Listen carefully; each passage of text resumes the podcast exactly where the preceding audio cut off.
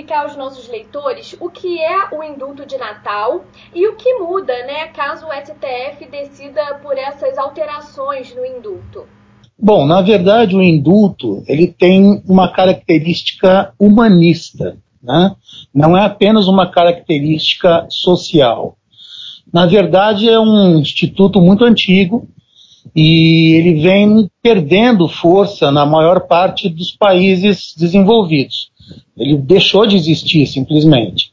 É, Trata-se, na verdade, de um perdão que o governante concede uh, a um, ao, aos, aos, aos, crimes de pouca uh, ofensa, né? os crimes menores, que a gente chama, com pouco poder ofensivo, sem violência e com pouco tempo de prisão, por exemplo.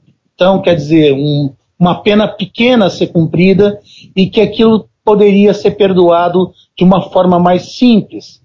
Ah, ah, no Brasil, ah, esse tipo de perdão também ah, acolhe, vamos dizer, não deveria ser dessa maneira, mas ele tá, pelo nosso sistema é, penitenciário, está completamente superlotado, né, ele acaba também propiciando a abertura de algumas vagas, digamos assim, para que crimes de maior potencialidade possam ser punidos com a reclusão. Então você tira aquele criminoso que às vezes cometeu um furto ah, de menor valia, alguma pequena ofensa, e coloca realmente um traficante, um homicida atrás das grades. Ah, então também tem essa característica, apesar de que não é o objetivo do indulto, mas acaba aqui servindo para isso também. Acontece o seguinte: a característica humanista do indulto, ele também visa que o apenado se sinta compelido a deixar de cometer crimes. Então, quer dizer, ele reconhece o perdão que foi dado como uma nova chance para ele, para que ele possa realmente ter uma vida digna é, longe do crime. Com essa mudança de visão, se realmente o Supremo acatar o que o presidente Temer pretende fazer, ah, nós temos uma descaracterização do indulto. Ele deixa de ter um caráter humanista para ter um caráter eminentemente político ah, e completamente distorcido. Até porque essas pessoas que foram presas por corrupção ou lavagem de dinheiro, elas, mesmo presas, algumas continuam inclusive cometendo crimes e sendo mandantes de crimes. Elas não têm a menor intenção de parar com esse modo de vida. Tá certo? E outra coisa, uma coisa que o Supremo precisa, o Roberto Barroso até falou isso ontem, o, o, a gente precisa parar de entender corrupção como um crime comum. A corrupção é um crime violento. E nenhum crime violento pode receber indulto. Ah, bem como ele disse, não é porque a gente não está vendo, não é porque o criminoso, o corrupto, não está vendo a quem que ele prejudica, que deixa de ser um crime violento. A corrupção realmente mata, mata muita gente. Por falta de vaga em hospital, por falta de, de, de, uh, de educação nas escolas, falta de escola, inclusive. Tá certo? Então, quer dizer, não tem cabimento. É um desvio de verba que prejudica toda uma nação. Se isso não é violento, o que, que é violento então? Ah? E realmente, assim, uh, pela, por essa característica de perdão humanitário que o indulto tem, uh, seria realmente uma coisa, uh, seria, seria uma, seria muito prejudicial. Eu diria até mais, seria vergonhoso se o Supremo admitisse essa deturpação do Instituto do Indulto. De que forma essas novas regras abririam espaço para que presos na Operação Lava Jato ou em outros casos de corrupção recebessem o benefício? Bom, se você tiver a decisão do Supremo a favor dessas mudanças que o presidente Temer fez no indulto, nós temos simplesmente, primeiro, nós temos que praticamente o esvaziamento do sentido da Operação Lava Jato.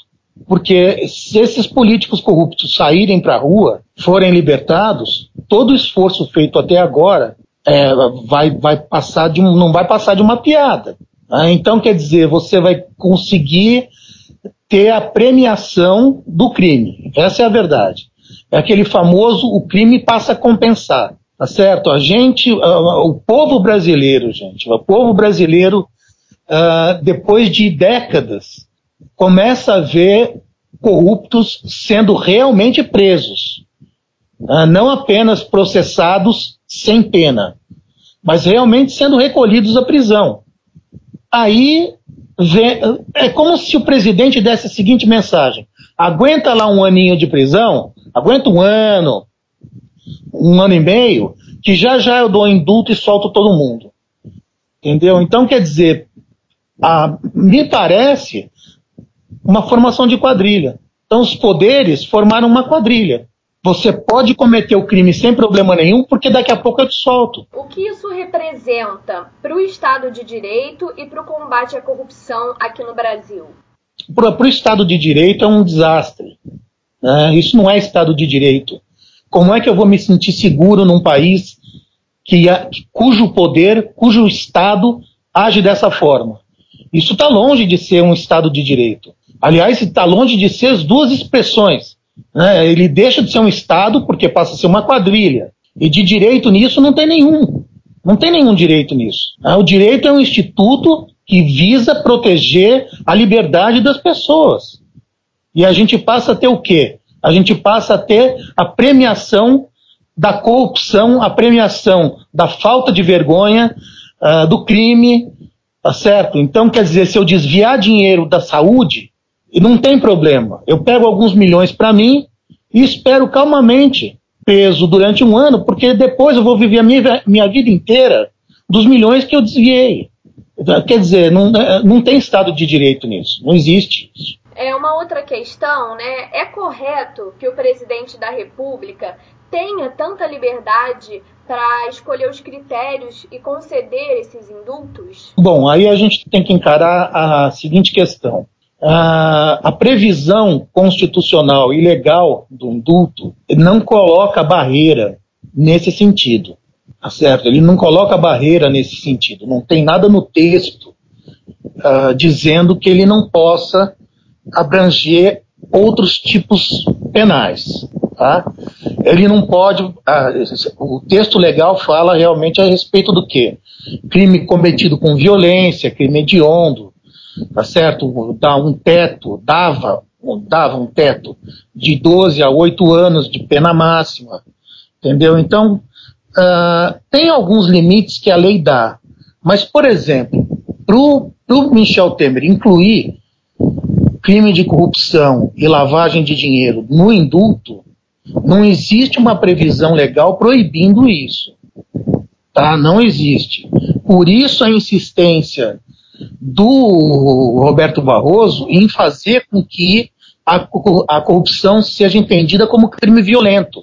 Que a partir do momento que isso acontece, ele não pode dar um indulto. Por enquanto, isso não acontece.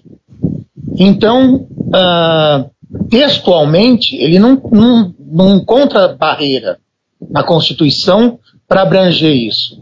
O que está sendo discutido pela Procuradoria-Geral da República é o quão moralmente isso é inviável, certo? Então não é uma questão textual aí, é uma questão moral, é uma questão pontual em cima do princípio da moralidade. E nessa questão, como a gente tem envolvido aí princípios constitucionais, eles são superiores. Eles são aquilo que nós chamamos de cânones né, normativos. Eles dão, a, a, a, eles dão um caminho para a gente. Então, como é que você pode achar que é moral? Como é que alguém pode achar que é moral, ainda mais 11 ministros do Supremo Tribunal Federal com formação jurídica? Como é que o sujeito pode achar que é moral, ah, que, é, que é aceitável soltar corruptos que destruíram quase o nosso país.